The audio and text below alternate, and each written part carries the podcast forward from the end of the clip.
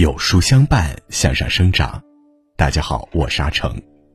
今天让我们继续来收听《三国谋与略》专栏之“看群雄并起，品风云际会”。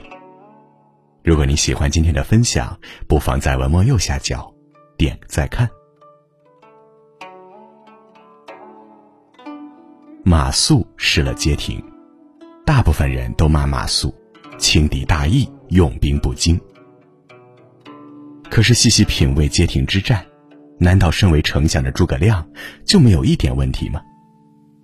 诸葛亮与马谡情深意重，难道不了解马谡的能力吗？今天和有书君一起看看街亭之诗背后那些极具深意的权谋。诸葛亮挥泪斩马谡，这泪为马谡而流，泪里有悲，亦有悔。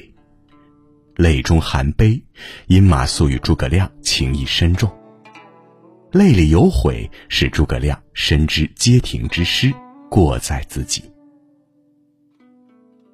街亭一战结局实在太过惨重，但就如成败训中所言，失败源于忽视细处，成功始于重视小事。当结局已经注定的时候。我们要做的就是抽丝剥茧，去探寻失败背后的真相，并吸取潜藏其中的经验与教训。一，街亭之诗过在马谡。愁云惨淡，杀声震天，马谡立于山顶，正俯视着山下席卷而来的卫兵。四周皆敌，我军已乱。此时的马谡知道这一战。败了，街亭要失了。他的眼里或许会有一滴未落下的泪，而透过其间，可以看到过去种种皆为街亭之失埋下了祸根。让我们把时间拨回到大战之前，那时司马懿与张合率领大军前来夺取街亭。诸葛亮得知后，便与军将商议，谁敢领兵去守街亭。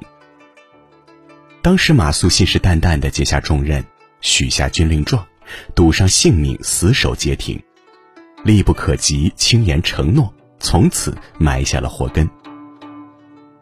当马谡和王平受命来到街亭时，马谡看过地势，傲然说道：“丞相有什么好担心的呢？我们已经占尽地利，魏军又怎么敢来呢？”盲目自信、轻敌大意，加速了他的败亡。面对王平的献策，马谡不以为然，执意要借地势险要上山屯兵。他甚至还在三军将士前夸下海口，要将敌军杀得片甲不留。王平忧虑不减，又点明此处是绝地，担心被断水源。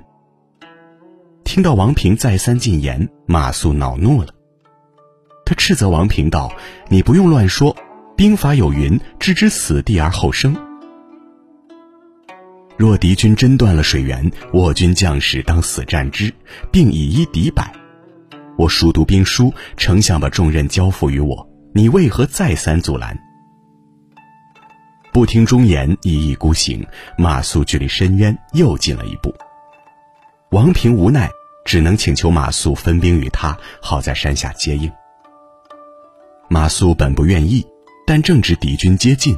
便松了口，拨了五千人马交给王平，并傲然说道：“等我打了胜仗，你可不要在丞相面前分我的军功。”马谡虽然表现的自信满满，可战事与他所想截然不同。司马懿领大军而至，先是围山，再是断水。断水之后，没有出现马谡预想的破釜沉舟，相反，只有军心溃散。马谡曾说的兵法，此时如同笑话。最后，马谡等不来王平的支援，只能带着残兵狼狈而逃。先前埋下的种种祸根，在此刻酿成了苦果。街亭之失，这责任马谡确实要承担。二，任用马谡，过在孔明。街亭失守，马谡难逃其咎。但还有一个人需要为这场战役的失败买单，此人便是错用马谡的诸葛亮。正如司马懿听闻是马谡守街亭时发出的感慨：“孔明用如此人物，如何不误事？”这锅诸葛亮背的可不冤。细细说来，他过错有三：第一过在于不听劝谏。在白帝托孤之时，刘备曾问诸葛亮。你认为马谡这个人才能如何？诸葛亮回答说：“马谡是时间的英才。”刘备听后说道：“并非如此，我看这个人名不副实，不能委以重任呢。丞相定要深入观察此人。”刘备早就看到了马谡的缺点，一句“不可大用”为诸葛亮敲响了警钟。但可惜诸葛亮没有听从。第二过在于不够慎重。对于街亭的重要性，诸葛亮比任何一个人都清楚，但由于对马谡过于欣赏，使得自己在处理这件事儿上不够慎重。马谡出言要守街亭，诸葛亮一开始并不放心。面对诸葛亮的担忧，马谡拍着胸脯说自己熟读兵法，守区区街亭是小菜一碟。夸夸其谈也就罢了，马谡还请了军令状，这一来二回，竟让诸葛亮也昏了头。诸葛亮向来以谨慎著称，这次却因为太过信任马谡而栽了跟头。马谡其实并非无能之辈，他胸中确有韬略，但却缺少实打实的作战经验。街亭一战，马谡屡屡战略失当。反而是王平将敌军意图料了个八九不离十。三，马谡有才却被错用。马谡指挥失当，致使街亭失守，连自己项上人头也搬了家，因此很多人将他视为无能之辈。难道马谡就真的毫无才能吗？非也，马谡很有才。在诸葛亮南征时，马谡曾为诸葛亮出谋划策。在临行前，诸葛亮曾问马谡：“我奉旨南征，听闻你有不少真知灼见，望你赐教啊。”面对诸葛亮的不耻下问，马谡毫不怯场。他先是分析了一番情势：南蛮离得远，又多山多险，不服的情形已经很久了。即使今天打赢了，攻占了此地。难保明天他们不会再起叛乱。一番分析，头头是道，三言两语便将南征最难之处点明。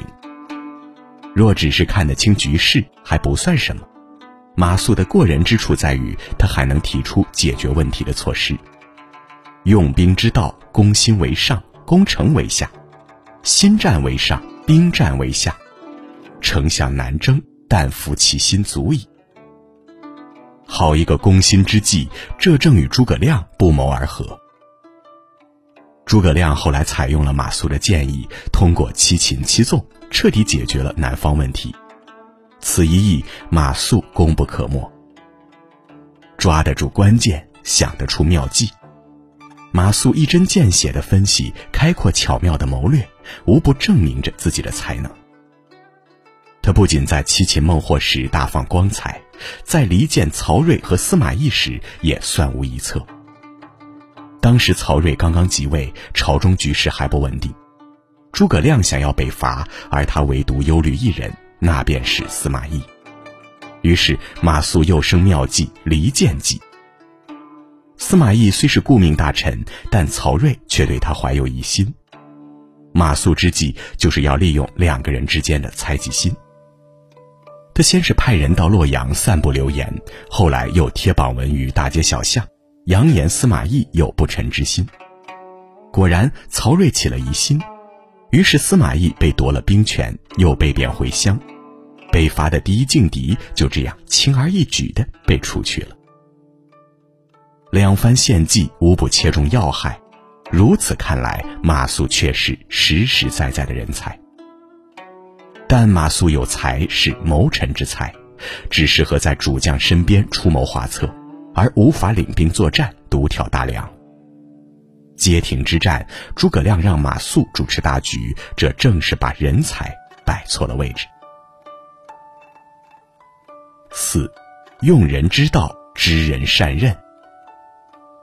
吕不韦曾说过：“得十良马，不如得一伯乐。”良马固然稀少，但伯乐却比良马更珍贵。因为只有伯乐才能相中良马，也只有伯乐才可以用好良马。三国时代人才辈出，不同的性格，各异的特色，但可叹可惜的是，有很多人才没有被善用。就如马谡，若是做个谋士，想必还会在历史上留下更多的妙策。而因为一次错用，不仅使蜀汉丢掉了整个战局，还断送了马谡的性命。有时候，上位者用人遣派，把合适的人放在合适的地方，这比人本身还要重要。有多大的才能，就做多大的事儿，合适做什么便去做什么。有小才者不勉强，做好分内之事便已足够。有大才者不埋没，委以重任，信任到底。正所谓物尽其用，人尽其才。既有小才者做好分内的小事，也有大才者能堪重用，成大事。大事小事两不误，才能真正成事。有的人沉默寡言，但却谨慎细心；有的人聒噪扰人，但却胆大敢闯。正如哲学家所言，世界上没有完全相同的两片树叶。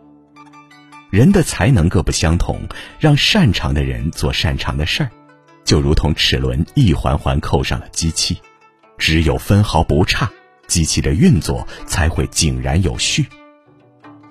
其实，不论是上位者还是普通人，都应该明白知人善用的道理。于上位者而言，通晓了用人之道，方能不拘一格用人才，在无法亲力亲为的事情上，也能做到尽善尽美。于普通人而言，只要站对了位置，那就能发挥出自己最大的价值，自己也可以做自己的伯乐。所谓人才，从来都不是取决于天赋的。人才就是一个挖掘自身、培养自己的过程。擅长什么，喜爱什么，想做什么，这都是我们应该深思熟虑的问题。只有找到了自己的心之所向，方能尽其所长。只有站在了合适的地方，才能站得更稳，站得更高。好了。今天的分享就是这样了。如果您喜欢的话，不妨在文末右下角点个再看。《三国之谋与略》系列正在连载中，明天我们要讲的是诸葛亮三气周瑜的故事。想知道更多三国精彩内幕，每天记得准时来收听哦。在这个碎片化的时代，你有多久没读完一本书了？长按识别文末二维码，免费领取五十二本共读好书，每天有主播读给你听哦。我是阿成，我在山东烟台，向你问好。